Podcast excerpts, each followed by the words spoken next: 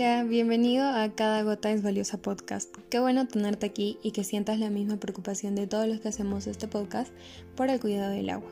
En este episodio hablaremos de las cosas que podemos hacer para reducir la huella hídrica desde nuestra posición de consumidores y productores, si fuese el caso.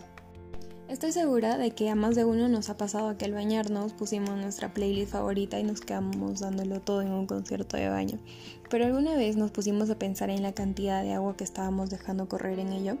Aproximadamente se pierden de 95 a 195 litros de agua por cada 5 minutos en la ducha. Eso es bastante para una sola persona, sin considerar que como vimos en los anteriores episodios, eh, se usa también agua para producir la ropa que usamos y los alimentos que consumimos. Eso es precisamente lo que mide la huella hídrica. Tomando todo eso en cuenta, a continuación te presentaré cuatro maneras que podemos adaptar en nuestra vida diaria para contribuir a reducir la huella hídrica. Hablando como consumidores, en primer lugar lo que podemos hacer es optar por productos locales. Así estaríamos reduciendo la huella hídrica que se utiliza en el transporte de alimentos y ropa. Y bueno, también saliendo un poco del tema, estaríamos impulsando la economía de microemprendedores. En segundo lugar, debemos de tratar de comprar lo necesario, es decir, lo que vamos a consumir, ya que al desechar alimentos también estamos desechando el agua utilizada en estos sin mencionar que afectamos nuestras finanzas personales. Además, también podemos alargar la vida de nuestros productos. Esto nos lo han enseñado desde niños y lo vemos en cualquier campaña que trate de ayudar al medio ambiente. Y son las 3 R. reduce, recicla y reutiliza. Y por último, debemos de tratar de ahorrar agua al máximo.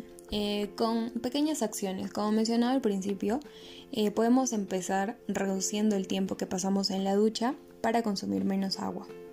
Podemos empezar creando una playlist que dure menos de 5 minutos y así medir el tiempo que pasamos en la ducha y bueno, obviamente evitar usar bañeras. O podemos reutilizar el agua que usamos para hervir las verduras y eh, con ella regar las plantas que tenemos en casa. Hablando un poco sobre qué podemos hacer como productores para ayudar a reducir este problema, primero sabemos que la mayoría de las empresas se enfocan y bueno, hacen toda su planificación para optimizar el tiempo, optimizar recursos, pero también deberían utilizar la tecnología disponible para reducir su consumo de agua. Además, y en el mismo caso que los consumidores, podrían optar por consumir materia prima local, y esto de la mano con un plan de contaminación cero. Este plan de contaminación cero quiere decir que si son una fábrica, eh, deberían tratar de contaminar al mínimo el agua y devolver un porcentaje de esta, o sea, del agua que han utilizado para producir eh, sus productos, a lugares naturales.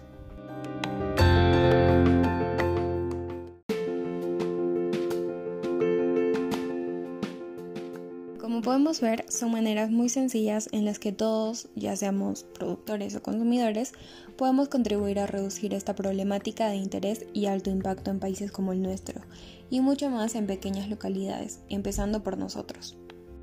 Gracias por tomarte el tiempo de escuchar este episodio y espero que sigas teniendo un bonito día.